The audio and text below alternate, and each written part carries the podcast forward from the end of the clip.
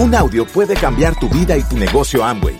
Escucha a los líderes que nos comparten historias de éxito, motivación, enseñanzas y mucho más. Bienvenidos a Audios INA. Bueno, y así comienza mi historia dentro del negocio. No tuve la fortuna como muchos de ustedes de que alguien lo tuvo en una lista, lo contactó, le contó el negocio. Eh, pues no fue así. Y yo creo que no fue así porque nunca, eh, antes de conocer el negocio, tuve una actitud correcta frente a la vida. Como les digo, tuve como muchos traumas de niña que cuando fui adulta me pusieron, eh, me hicieron ser una mujer muy fría, muy malacarosa, eh, no era feliz obviamente con nada, tenía muchos miedos y pues conozco a Andrés, eh, él me dice creída porque yo no le hablaba a nadie en el barrio, no por creída, porque no me gustaba que nadie me... Si era por creída. No, era por tímida. O sea, a mí me decían, ¿cómo está yo? Bien, gracias. Y de, y de paso, eh, yo consigo un empleo en una universidad y mi primer empleo en la universidad, mi primer eh, trabajo fue de asistente en la biblioteca. Entonces, mi función era callar a los estudiantes. O sea, yo creo que dijeron, no, esta cara no sirve. O sea, era perfecta. Y, pues bueno, es, así empecé. Yo vengo de una familia eh, de una población en Colombia que se llama Cali, donde la gente es súper rumbera, es súper amable, súper cordial. O sea, son los mejores colombianos allá en Cali.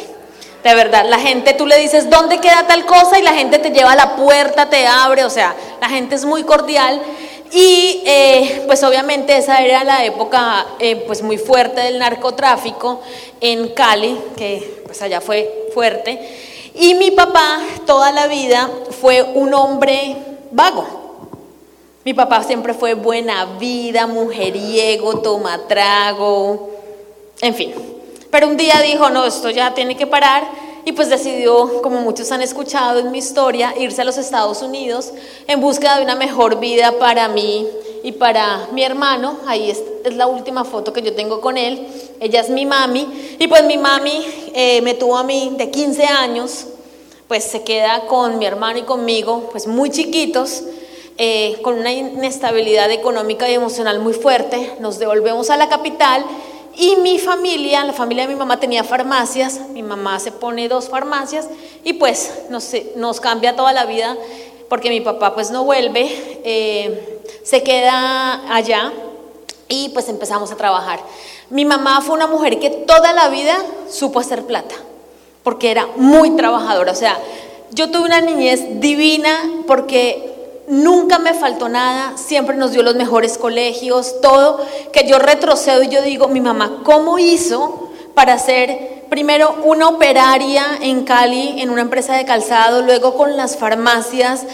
Yo me acuerdo que mi mamá nunca llegaba temprano porque mi mamá siempre vendía algo más para poder tener el dinero suficiente para darnos a mi hermano y a mí lo que ella mejor pudo.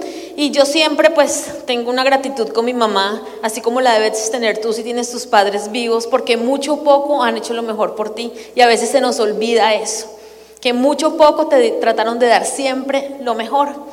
Y bueno, yo empiezo a trabajar en el día, a estudiar administración de empresas en la noche, con una vida muy conforme, aunque en una época de mi vida yo dije, ay no, yo quiero emprender porque pues no me es suficiente con lo que gano en la universidad.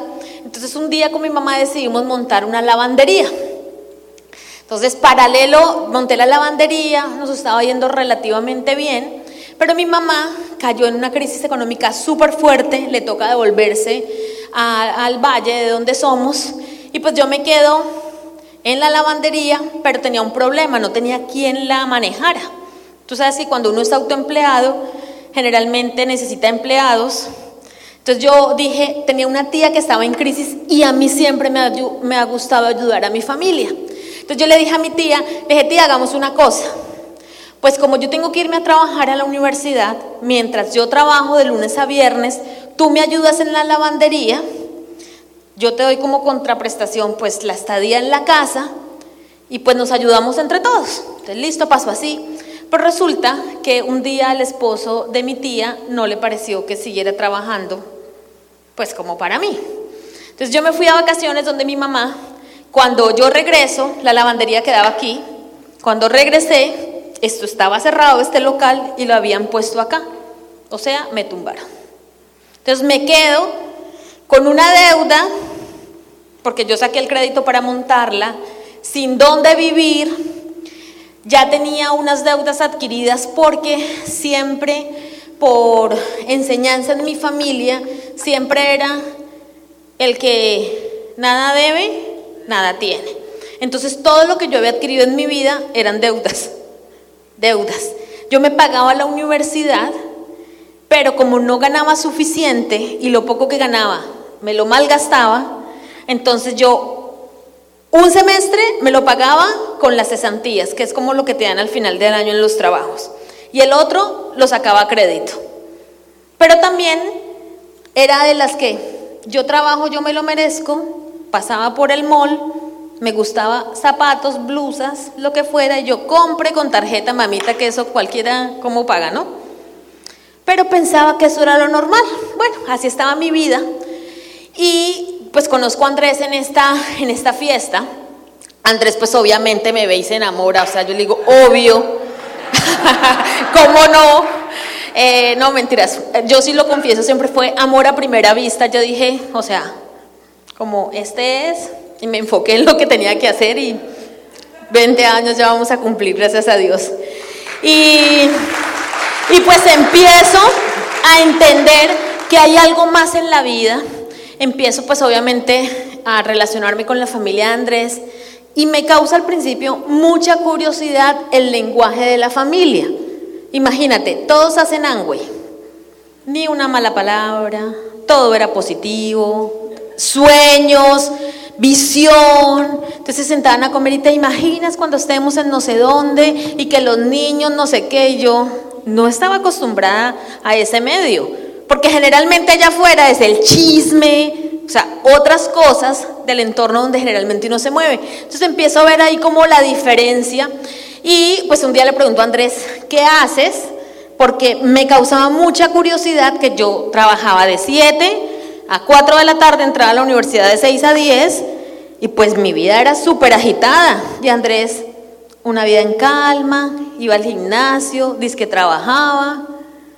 O sea, pues mucho más relajado a lo que convencionalmente yo estaba acostumbrada. Entonces él me explica el negocio, no entiendo nada, pero dije, buenísimo ese negocio, porque cuando uno está comenzando con alguien, todo es bueno. Entonces yo, buenísimo el negocio, pero Andrés muy sabiamente empieza a conectarme a la educación, empiezo a ir a las juntas y pues empiezo a entender un poco del negocio hasta que algún día escucho una charla financiera y entiendo que yo necesito hacer algo diferente, porque si no, nunca iba a salir de ese ciclo que estaba, que era tape un hueco, habrá otro, tape un hueco. Tenía 24 años, 25 años y unas deudas bastante grandes para esa época. Pero obviamente, como les decía yo, con el autoimagen muy baja, con muchos miedos, con muchos temores. Entonces, la primera habilidad que yo logro desarrollar en el negocio es la habilidad comercial, porque yo necesitaba plata rápido. Necesitaba ganar plata porque tenía que resolver mi situación económica. Y Andrés me enseña pues a mover eh, volumen. Empecé, yo me acuerdo que en ese tiempo hacíamos Club 700 y yo desde entonces muevo 700 puntos y más porque Andrés me enseñó y es una filosofía que tenemos en el equipo, no hay que limitar a nadie. No es que no tengas plata, es que no tienes actitud para aprender cosas nuevas y ganar más dinero. Y pues eso fue lo que yo hice, aprender cosas nuevas, habilidades nuevas para ganar más dinero. Y pues así comencé, iba a los eventos, empecé a escuchar audios, salía súper entusiasmada. Yo recuerdo que en mi primera convención yo dije, este es el negocio de mi vida, porque escuché una diamante, escuchar su historia y ella pudo con el negocio darle a su mamá una vida más abundante, más digna. Su mamá no volvió a trabajar y yo decía, ese es el negocio perfecto, eso es lo que yo quiero, que mi mami nunca vuelva a trabajar, porque sé todo lo que le ha tocado en la vida, sufrir. Yo decía, este es el negocio. Pero muchas veces en el negocio nos emocionamos y se nos olvida cuando salimos en la puerta. Se nos olvida. Y a mí se me olvidó en un seminario, en una convención, pero un día empezamos a tomar decisiones. Pero antes de tomar esas decisiones, nosotros con Andrés nos fuimos a vivir súper rápido. Ah, bueno, ayer les contaba algo, y es que a veces el negocio a muchas personas nos llega en los momentos más críticos de la vida. Cuando yo pierdo la lavandería, no tenía dinero porque estaba endeudada, no tenía con qué pagar una habitación, etcétera, pues me quedo sin dónde vivir.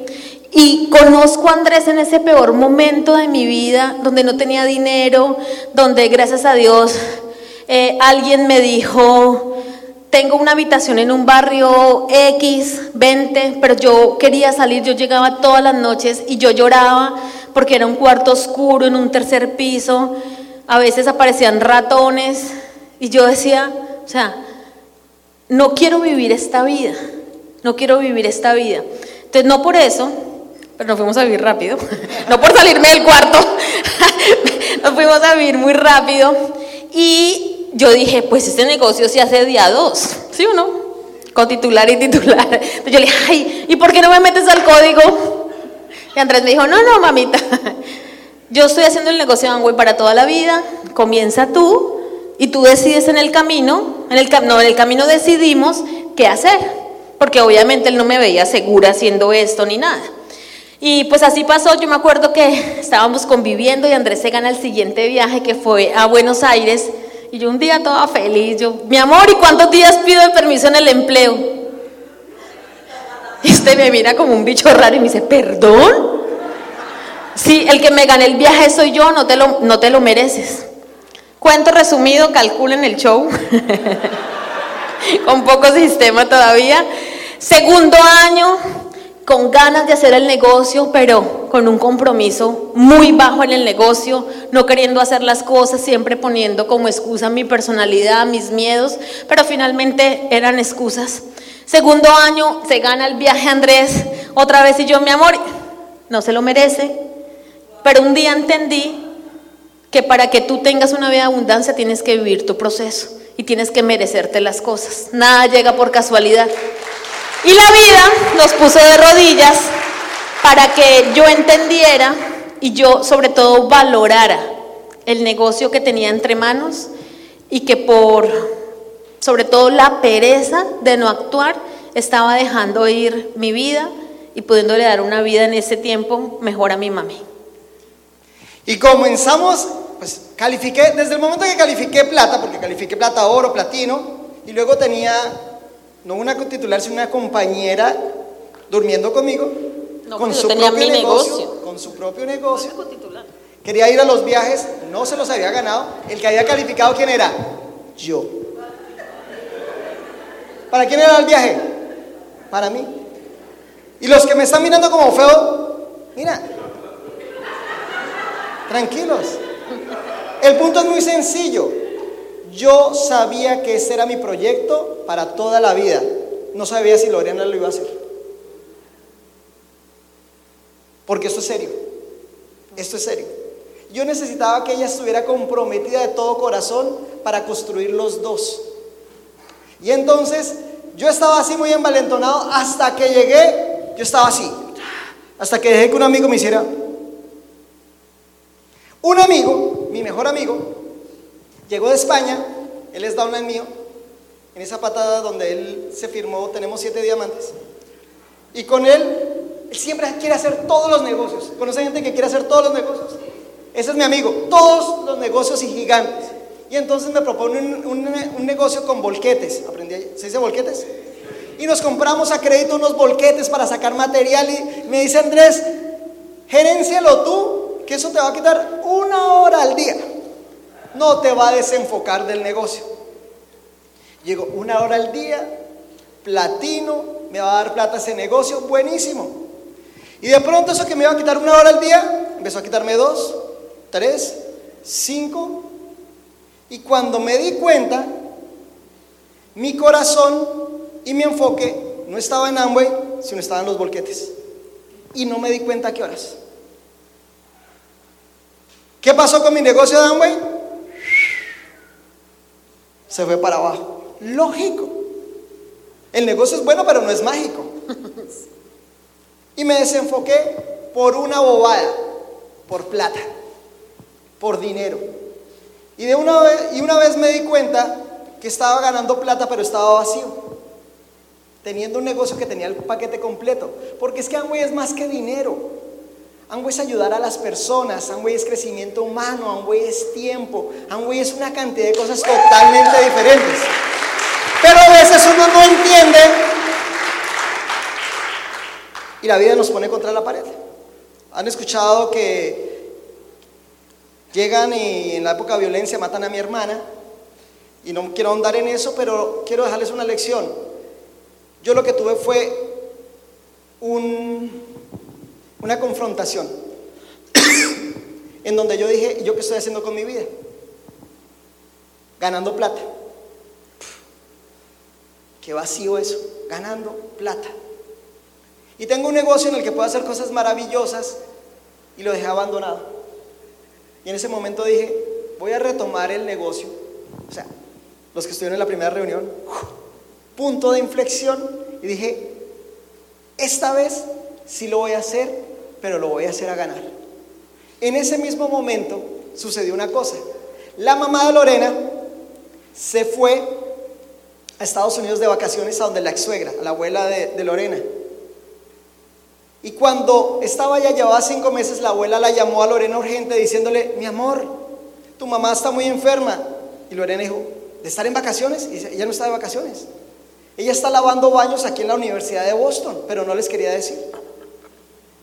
Ella tiene deudas y se vino acá a hacer lo que sea por pagar las deudas. Y como ella había adquirido una lesión cuando trabajaba de operaria, la, lesión le salió a flote.